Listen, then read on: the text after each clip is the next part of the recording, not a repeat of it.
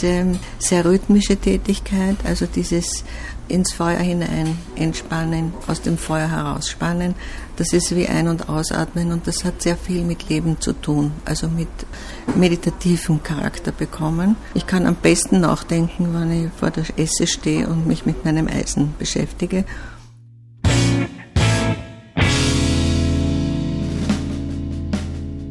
Über den meditativen Charakter der Schmiedekunst spricht die Künstlerin Gabriele Kutscherer im Interview.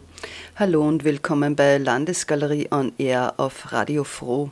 Bereits am 5. Juli wurde die Ausstellung von Gabriele Kutscherer im Kubinhaus in Zwicklet eröffnet. Sie ist kuratiert von der Landesgalerie Linz nur noch bis 28. Juli zu sehen. Ideal also die Ausstellung Eisenzeit für einen Sommerausflug ins inviertlerische Zwicklet zu verbinden. Gabriele Kutscherer ist eine Schmiedekünstlerin, kommt aber von ihrer Ausbildung an der Angewandten in Wien aus einer ganz anderen Sparte, nämlich vom Kunstdesign, genauer vom sogenannten Autorenschmuckhandwerk. Also meine Ausbildung habe ich gemacht an der damals noch Hochschule, jetzt für angewandte Kunst, in der Meisterklasse für Schmuck- und Metallgestaltung. Das heißt, meine Wurzeln liegen eigentlich in der Schmuckgestaltung. Ich bin sehr früh dann in eine sehr gute Galerie gekommen und habe mir einigermaßen einen Namen Bereich des Autorenschmucks, heißt das heute. Also das ist Unikatschmuck von der besonderen Art. Mich hat aber immer gereizt oder interessiert, sagen wir nicht körperbezogene Arbeiten zu machen, weil Schmuck muss am Körper funktionieren und ist körperbezogen und mein Interesse galt immer auch raumgreifenden Objekten. Also ich habe eine Zeit lang auch mich mit Design befasst und bin dann im Zuge meiner Schmuckgestaltung auf die Schmiedetechnik gekommen. Das hat mich sehr begeistert und ich habe Schmuckstücke gemacht, die eigentlich schon sehr grenzartig waren, was ihre Tragbarkeit betrifft. Und mir hat mir gedacht, das möchte ich groß sehen. Also das sollte man eigentlich in einem anderen Material und auch in einer anderen Dimension raumgreifend und abgekehrt von dieser Funktionalität, die dem Schmuck innewohnt, machen. In Wien einen Schmied zu finden, ist nicht leicht. Da gibt es kaum mehr solche Gewerke. Es kam mir da eine Einladung. Damals hat mich der Herr Spitzbart zu einem Symposium in Forchdorf, ähnlich wie wie, wie Forum Design und Forum Metall, gab es eine Großveranstaltung in Linz 1984 zum Thema Phänomen Schmuck. Und dieser Herr Spitzbart aus Forchdorf hat sich gedacht, er macht ein Symposium in Forchdorf zum Thema Schmuck im Raum und hat eine sehr heterogene Gruppe von Künstlern eingeladen, unter anderem eben auch mich als Schmuckkünstlerin. Meine erste Frage war, keine Ahnung, wo ist Forchdorf, keine Ahnung, wer ist der Herr Spitzbart, aber gibt es dort einen Schmied? Also ich komme auf jeden Fall, aber wenn es dort einen Schmied gibt, dann bin ich sowieso begeistert und bitte um eine Möglichkeit, bei diesem Schmied zu arbeiten. Diese Möglichkeit hat sich gefunden und nach Ende des Symposiums habe ich den Schmied gefragt, ob ich auch ohne Symposium wiederkommen darf. Und der hat mich seltsam betrachtet und hat gemeint, äh, naja, wenn sie noch nicht genug haben, dann kommen sie halt wieder, weil ich hatte Verbrennungen jeden Grades. Ich habe das ja nicht gelernt und nicht gekonnt und, und Schwielen und also Blausen überall. Also es war also ein eher, äh, wie soll ich sagen, holpriger Beginn. Ich hatte keine Vorbildung, wie Schmiedetechnik eigentlich funktioniert, außer in Edelmetall und Eisen ist doch ein bisschen anders, wird ganz anders verformt. Und so kam es, dass ich in den folgenden Jahren, äh, ich habe damals einen Lehrauftrag gehabt in Wien an der HBLA Herbststraße und so war, war es mir möglich, mit einem etwas gesicherterem Einkommen, weil die Schmuckkunst ist ein marginales Einkommen und konnte ich mir in den Ferien also leisten, nach Oberösterreich abzuhauen, habe mir dort eine kleine Schrebergartenhütte gemietet und bin beim Schmied aus und eingegangen. Bis heute besteht diese Beziehung, bis heute darf ich mein Unwesen in der Schmiede in Forchdorf leisten.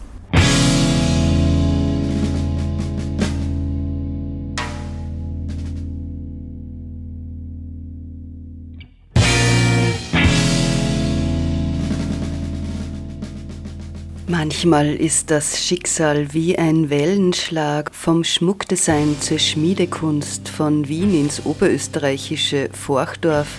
Gabriele Kutscherer hat also als junge Künstlerin die Szene und das Genre gewechselt.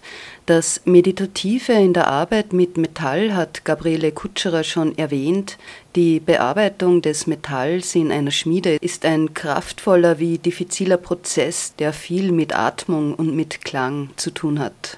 Ja, also dieses Rhythmische war zunächst einmal das Besondere für mich und über diese rhythmische Tätigkeit, die immanent ist, also die, das Eisen gibt einem das vor. Man kann sich das nicht aussuchen. Es hängt ab von der Dimension, die man bearbeitet. Es ist immer die Querschnittveränderung eines Stabes. Was ist das Leben? Querschnittveränderung. Ja. Man fängt klein an, breitet sich aus, wird groß. Irgendwo in der Mitte ist der Originalquerschnitt und dann geht man halt ins Alter und, und verlässt sozusagen auch die sehr aktive Phase wieder. Also all diese Gedanken konnte ich im Zuge der Schmiedetechnik eigentlich sehr gut formulieren und sehr, sehr für mich überzeugend darstellen.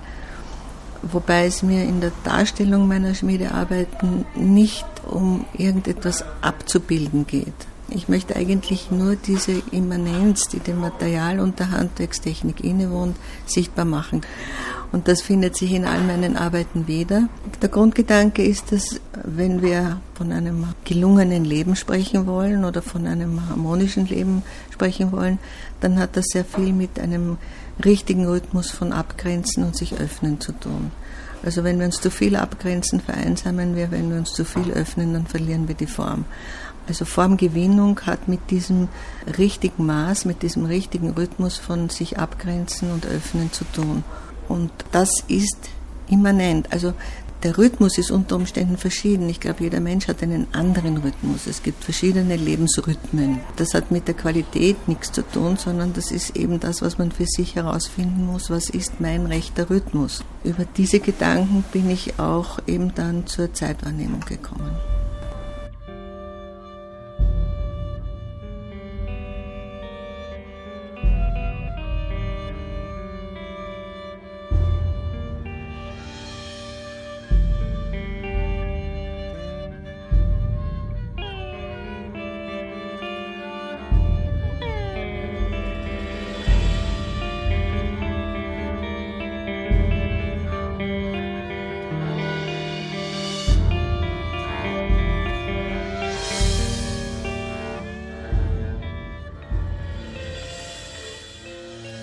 Gabriele Kutscherer spricht die Zeitwahrnehmung an. Zeit und das Philosophieren über Zeitverläufe sind ein zentraler Punkt ihrer Kunst. Bevor wir aber davon mehr von der Künstlerin hören, bleiben wir noch beim Metall und der Schmiedekunst.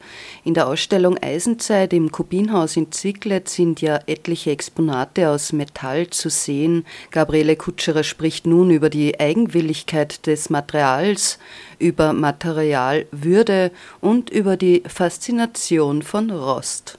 Also für mich ist die Würde des Materials, das ich verwende, von entscheidender Wichtigkeit. Und Eisen hat eine spezifische Würde, indem es mit Sauerstoff reagiert und rostet. Das verbergen zu wollen oder das, äh, äh, äh, sich dessen zu schämen, finde ich eine Beleidigung für das Material. Also ähm, meine Arbeiten dürfen rosten äh, wenn sie im Freien stehen. Wenn Sie meine Arbeiten anschauen, dann sehen Sie, dass die sehr polychrom sind. Also wenn das Eisen aus dem Feuer kommt, so wie ich es verarbeite und nicht weiter die Oberfläche verfremde, ist super, weil es ist eine Farbe. Ja? Also wenn Sie den Kreisverkehr in Forchdorf anschauen, der auch mein Entwurf ist, der ist rostig, hat große Aufregung in der Gemeinde verursacht, weil in Forchdorf gibt es also eine der namhaftesten Feuerverzinkereien in Oberösterreich und die haben gar keine Begeisterung gehegt, einen rostigen Kreisverkehr gleich bei der Autobahnabfahrt vorzufinden. Das ist allerdings aus Cortenstahl, diese Arbeit. Die legt nur Oberflächenrost an, rostet nicht weiter. Das ist wunderschön. Ja, das ist also eine starke Farbe. Und wenn das jetzt Feuer verzinkt und lackiert wäre, die müssten jährlich das Ding neu lackieren und, und, und neu machen, weil die Umweltverschmutzung den Lack abplatteln lassen würde. Und so ist das Ding stabil und, und hat eine Farbe, ist weithin sichtbar. Also ich bin eine Verteidigung des Rostes. Mittlerweile nicht allein, sehr viele Architekten haben das auch befunden.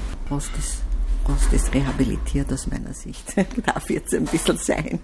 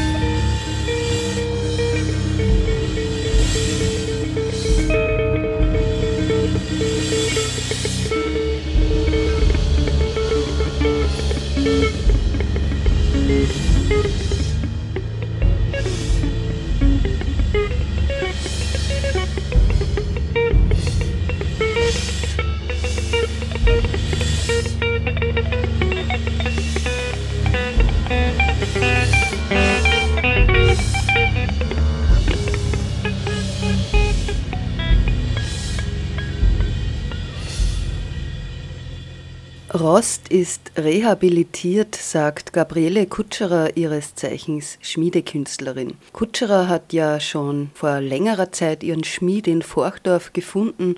Von ihm hat sie nicht nur vieles über die Arbeit mit Eisen gelernt, sondern die beiden verbindet mittlerweile eine lange und vertraute Kollegenschaft. Am Anfang als junge Frau in dem Metier war es sicher nicht ganz einfach. Trotzdem wurde Gabriele Kutscherer von den Schmiedeleuten akzeptiert und treibt sich noch heute in der besagten Schmiede herum.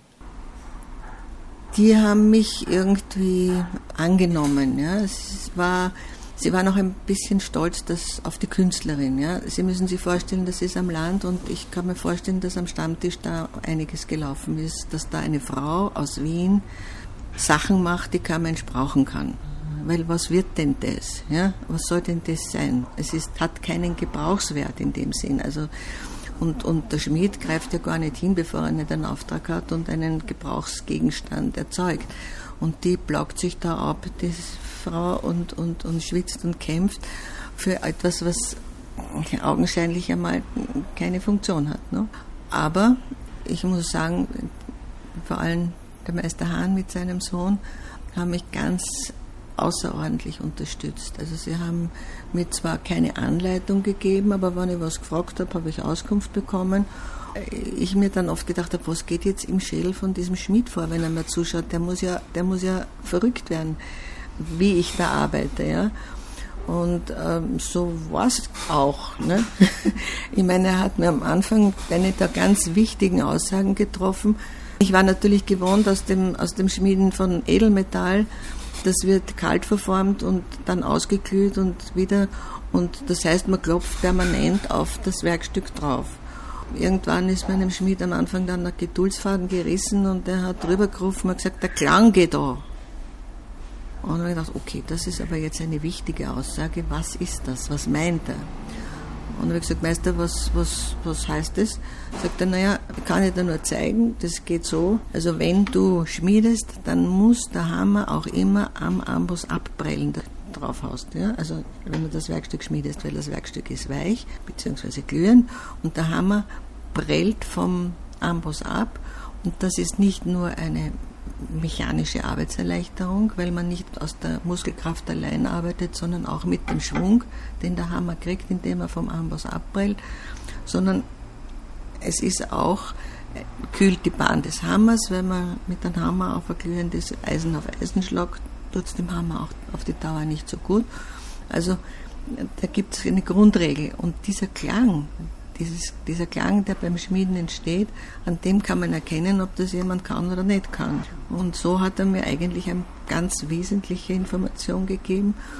Und alle weiteren Informationen habe ich mir abgeschaut oder abgeholt von ihm und befragt.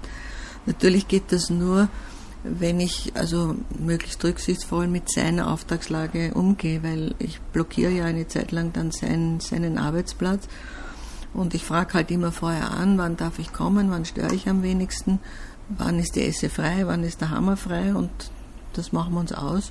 Und meistens ist es so, dass ich dann in einem Stück relativ viele Einzelteile schmiede. Das sind allerdings nur Einzelteile. Und die trage ich dann in mein Haus, in, wo ich ebenfalls noch eine Werkstatt habe mit einer kleinen Propanesse. Und dort baue ich es dann erst zusammen, weil wenn ihr mal zuschauen müsst, wie ich das mache, da wird er wahnsinnig. Also das geht nicht, weil ich Stunden brauche, bis ich mein, meine Arbeit dahin bringe, dass sie für mich einen befriedigenden Ausdruck hat.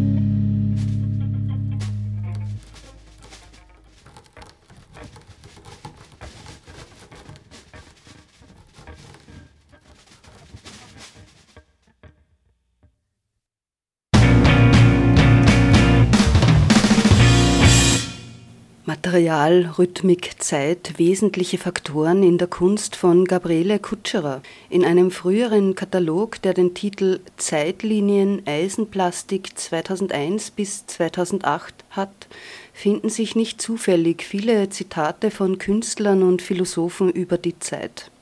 Etwa heißt es da: Warten, langsam sein heißt nicht rumsitzen, Gemeint ist vielmehr eine aktive Art der Passivität, die den Zwang, immer handeln, immer sprechen zu müssen, außer Kraft setzt. Der Wartende lässt die Zeit ein und gibt sie in veränderter Gestalt jener der Erwartung wieder ab.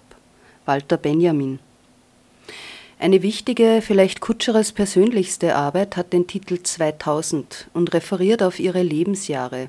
Entstanden ist eine umfangreiche Arbeit, die mit und über das Metall über jedes einzelne ihrer Lebensjahre meditiert. Es geht um diese Sichtbarmachung von Rhythmus. Wenn ich diesen Rhythmus sichtbar machen will, dann muss ich ausgehen von dem Material, mit dem ich es zu tun habe. Das heißt, der Querschnitt des Materials, das nennt man also in der Fachsprache Globen ähm, oder, oder Bröckel oder Welle, je nachdem, wie dick das Ding ist. Das gibt mir den Rhythmus vor, denn es hat natürlich viel längere Zeitspannen des Weichmachens und auch eine etwas längere Spanne des des Aushärtens, also der Formgebung. In dem Moment, wo ich mit dem Hammer loslege, verändere ich die Form. Ja? Und das Faszinierende auch an dieser Technik, dass es, es wird nichts auf, aufgetragen oder abgetragen, es wird nur verformt. Man spricht also in der Schmiedetechnik von einer metallischen Knettechnik. Das klingt ein bisschen seltsam, weil beim Kneten denkt man an Teig oder an Ton oder an weiche Materialien. Aber Tatsache ist, dass Eisen in der richtigen Temperatur, das heißt in einer hellroten Glut, unglaublich leicht formbar, also gut formbar ist. Dazu muss ich aber dazu sagen, ich mache das nicht allein nur mit meiner physischen Kraft, also mit dem Hammer, sondern mein Schmied ist Gott sei Dank im Besitz eines hydraulischen Hammers. Äh, das ist ein Halbautomat, der mir einen guten Teil der, der Schlagkraft abnimmt. Also ich kann, ich kann mit dem Fußanlasser kann ich die Schlagkraft steuern und die ist wiederum abhängig von dem Querschnitt des Materials. Ja, auf diese Weise kann ich also auch relativ große Querschnitte äh, bearbeiten und raumgreifende Objekte machen. Also eines meiner wichtigsten Arbeiten ist bestimmt das Projekt 2000. Ich bin 50 geboren und ich habe mir gedacht, das muss ich also irgendwie jetzt auch mit meiner Arbeit mitnehmen. Und ich nehme 50 Globen, also 50 Rohlinge her und gleicher Länge, gleiches, gleichen Querschnitts und mache 50 gleich ausgeschmiedete Stangen dazu. Das ist immer nur die einfachste Form der Querschnittveränderung. Das heißt, ich bearbeite die Stange einmal in, klopf's auf einer Seite flach und drehe es um 90 Grad und gebe es in die andere Seite flach. Also äh, das ist ein Modul. Das mit diesem Modul arbeite ich fast allen meinen Arbeiten, weil das ist die Grundform der Schmiedetechnik, Querschnittveränderung. Paddelform. Es gibt schon sehr viele Menschen, die versucht haben, dem einen anderen Namen zu geben, aber es schaut ein bisschen wie ein Paddel aus. Und so habe ich dann 50, also für jedes Lebensjahr habe ich 50 Stangen ausgeschmiedet. Das ist grenzartig gewesen, weil der Querschnitt war schon relativ hoch. Es hat auch eine geraume Weile gedauert und an den Nerven meines Schmiedes gerüttelt. Stundenlange Betätigung des Lufthammers ist eine gewaltige Lärmbelästigung. Aber okay, er hat es mir ermöglicht und ich habe diese 50 Jahre dann konfrontiert mit 50 Globen, also auf 100 ergänzt und damit ist eine Aussage getroffen für mich.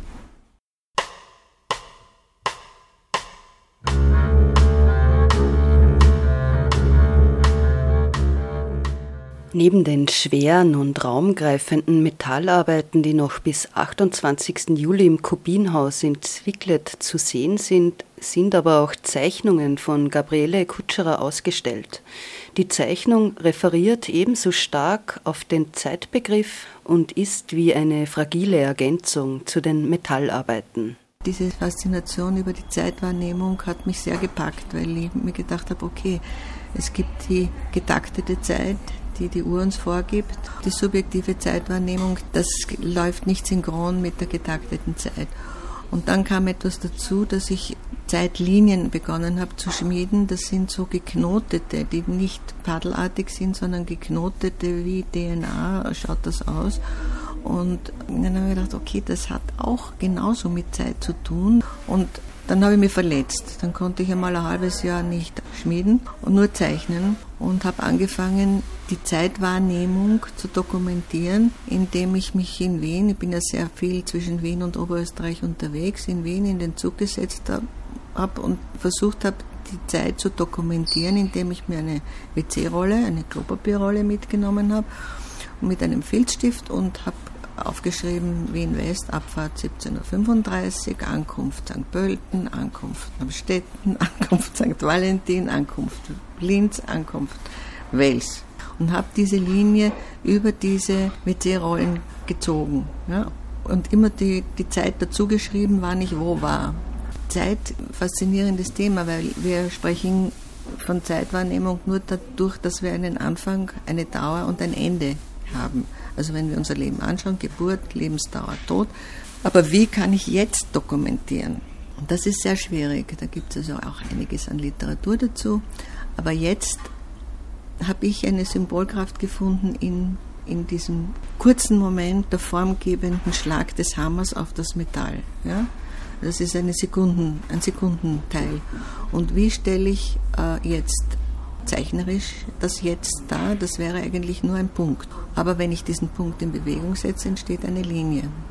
Und diese Linien sind im Grunde die Quelle meiner zeichnerischen Tätigkeit.